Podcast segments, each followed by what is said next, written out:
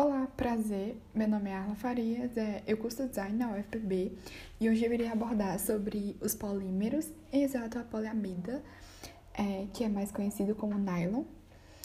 Sendo assim, o nylon é, pertence à família das poliamidas, em que foi a primeira fibra textil a ser produzida. Teve como produto pivô as escovas de dentes. O seu surgimento assim se deu para substituir a seda, já que no período da Segunda Guerra Mundial é, o Japão interrompeu o fornecimento para os Estados Unidos. Porém, a sua alta resistência do novo tecido foi conquistando as indústrias texéis, que se encarregaram de tornar o tecido mais conhecido. As poliamidas são materiais polimerizados a partir de diferentes substâncias, entretanto, todas elas possuem grupos funcionais comuns, que é a amida, composto pelo carbono, oxigênio, nitrogênio e hidrogênio. Esses grupos, assim, influenciam diretamente nas características das poliamidas, através de distâncias entre elas, determinando assim suas propriedades térmicas e mecânicas. Os, prim Os primeiros é, produtos a serem desenvolvidos foram a poliamida 6,6 e a poliamida 6. Toda matéria-prima contém em comum seis átomos de carbono, o que proporciona a alta resistência do produto.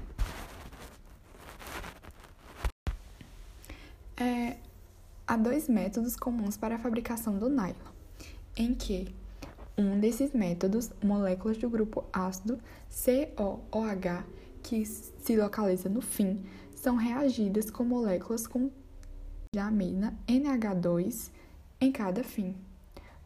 O nylon, assim, resultado, resultado é nomeado com base nos átomos de carbono separado de dois grupos de ácidos e de aminas. Já o outro método, um composto contendo uma amina em um final e um ácido em outro, é polimerizado para formar uma cadeia com inúmeras unidades que se repetem sucessivamente. Nos dois casos, a poliamida é manipulada depois de fria para adquirir as propriedades desejadas para cada uso. Após a polimerização, é feito um processo de aquecimento a uma certa temperatura para combinar as moléculas e formar uma substância fundida, que é colocada em uma fieira. O material em filamentos e expondo ao ar pela primeira vez, primeira vez faz com que os filamentos endureçam imediatamente e assim possam ser enrolados em bobinas.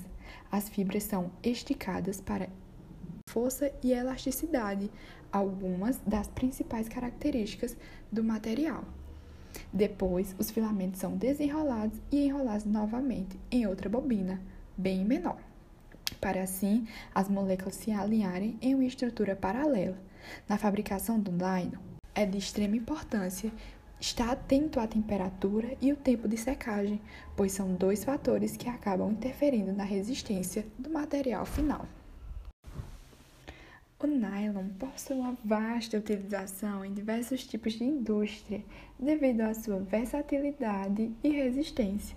Seu excelente desempenho proporciona aplicações, seja mecânicas, elétricas, químicas e físicas. E das térmicas, a fibra é leve, resistente e lisa, que derrete com facilidade quando expostas a altas temperaturas.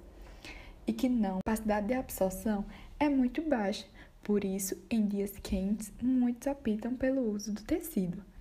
Porém, sua aplicação pode estar presente em muito mais além, também no campo mecânico.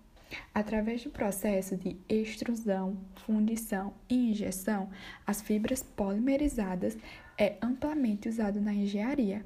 Um exemplo é do uso de peças automobilísticas, em que muitas peças plásticas são compostas por injeção de nylon. Por ser um material leve e resistente, o nylon acaba gerando uma certa economia para o consumidor, sim, tendo como principais características o baixo coeficiente de atrito, alta resistência ao impacto, boas propriedades de deslizamento, alta resistência técnica, uma dureza, características significativas de amortecimento mecânico.